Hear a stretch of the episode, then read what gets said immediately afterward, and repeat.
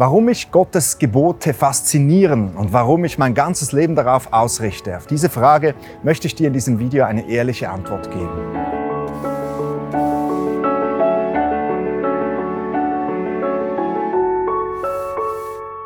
Ich weiß nicht, wie es dir geht, aber für mich hatte dieses Buch mit seinen vielen Geboten immer etwas Bedrohliches. Du musst, du sollst, du darfst nicht.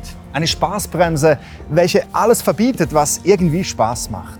Und als ich dann noch hörte, dass dieses Buch auch das Gesetz des Mose genannt wird, da war der Fall für mich klar. Draufgepfiffen. Und so habe ich all diese Gebote in den Wind geschlagen. Doch was darauf folgte, auf das kann ich bis heute nicht stolz sein. Ich habe meinen Vater bestohlen, ich habe meine Freunde belogen, ich habe meine Mutter beschimpft, ich habe mir Drogen reingelassen, bis sich mein Hirn verflüssigte.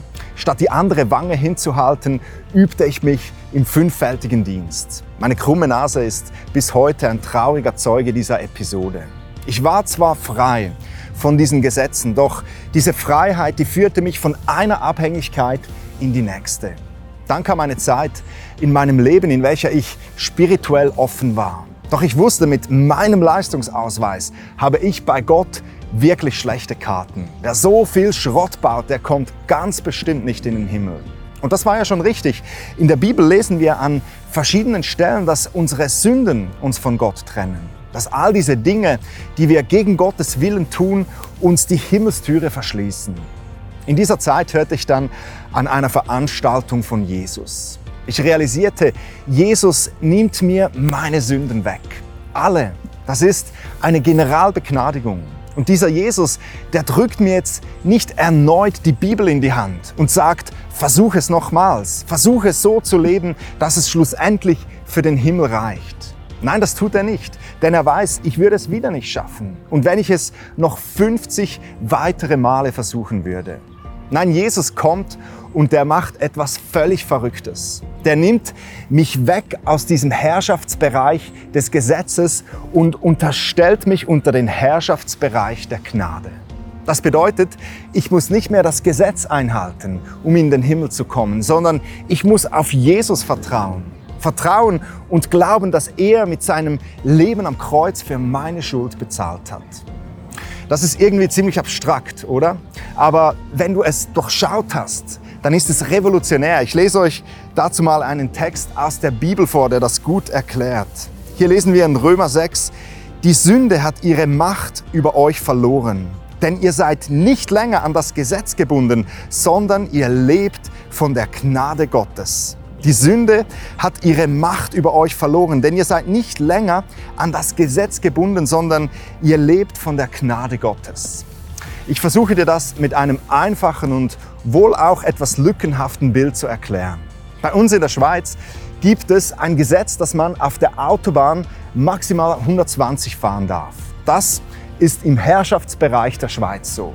Im Herrschaftsbereich der Deutschen ist das ein bisschen anders. Die Deutschen die fahren 120 beim Einparken. Auf ihren Autobahnen gibt es keine Geschwindigkeitsbegrenzung. Da sind die Leute nicht unter diesem 120er Gesetz, sie sind frei. Das ist Gnade. Und wenn wir Schweizer zu unseren deutschen Nachbarn rübergehen, dann sind wir plötzlich nicht mehr unter dem Herrschaftsbereich der Schweiz. Wir sind frei und können durchstarten. Ja, wie gesagt, ist etwas lückenhaft, aber irgendwie doch treffend. Als ich Jesus in mein Leben einlud, da hat er mich vom Herrschaftsbereich des Gesetzes befreit und mich unter den Herrschaftsbereich der Gnade gestellt. Ich muss dieses Gesetz nicht mehr einhalten, um in den Himmel zu kommen. Ich komme aus Gnade in den Himmel, weil Jesus für mich bezahlt hat. Nachdem ich also mein Leben Jesus anvertraut habe, da streckte mir Gott diese Bibel erneut hin. Und plötzlich sah die für mich ganz anders aus die war plötzlich nicht mehr bedrohlich. Plötzlich erkannte ich in der Bibel und in den Geboten Schätze, welche Gott mir für mein Leben mitgeben wollte. Eine Anleitung für ein gesundes und erfülltes Leben. Ich schaute mir seine Gebote nochmals unter diesem neuen Licht an und ich merkte plötzlich, dass Gott uns seine Gebote ja nicht gegeben hat, um uns zu versklaven oder um uns zu erniedrigen. Nein, er hat uns seine Gebote gegeben, damit wir in gesunden Beziehungen leben können.